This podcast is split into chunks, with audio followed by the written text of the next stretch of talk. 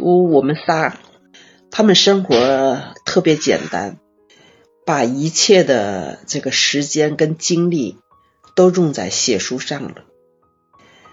这个杨绛他们住在北京那个陶然亭公园对过，说你走进这个小区以后啊，你看到哪个这个这个屋子里头的那个那个窗户什么什么都没变，就跟那个垦荒赛的似的，什么都没变，什么都没有装修，给的是什么时候是嘛样，就这么样住，只要有一把椅子，有一个桌子，只要能够写作。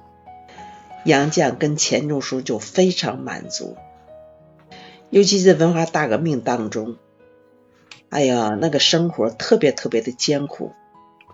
但是，一看到有把椅子，有把桌子，就一切就那些个冤案啊，那些个嗯环境啊，恶劣的环境啊，都不在话下。冷了。棉袄不管事儿，把被子披在身上，只要不冷，只要坐在那儿，只要能写，就非常心满意足。所以他们生活特别简单，哎，我特别佩服他们。是的，是的，特别高兴。嗯，江学姐也读过我们仨，然后还能分享生活当中的一些小真谛。可以说，我们现在的人。呃，我我也常想啊，就是我们为什么很多时候会烦恼太多，然后快乐太少，就是我们的欲望太强了。嗯，那个时候他们两个，就像您刚才说的，我们后面也会读到啊，他们俩的生活简单到只有一张桌子，然后有笔和纸就足够了。对，就有了足够的快乐。然后他们俩的爱，好像你看刚才看到，他们俩的爱也特别特别的简单平凡，不会有那么多的奢求。就是我刚才后面说到的，就我们现在如果一个爱人，一个男人，他什么都不会做的时候，很多时候啊，我们多数可能就会心生抱怨。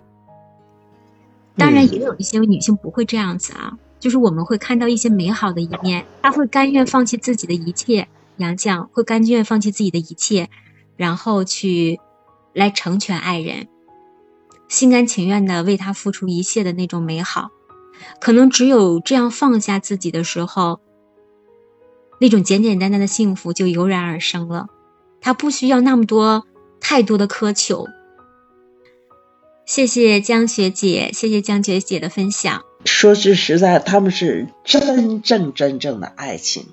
他们这种爱情就是，哎呀，怎么说的？这种一般的语言都表达不出来，就打心心里就特别特别的佩服他们。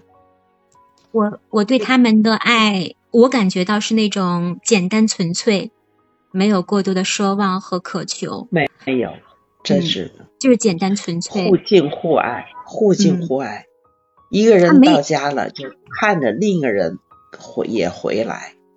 啊，就那种迫切的要求，就是，哎呦，这是打心里出来的。嗯，我我我赞同我们九月龙呃刚才聊天区说的，说老一辈这样的不少，我非常赞同。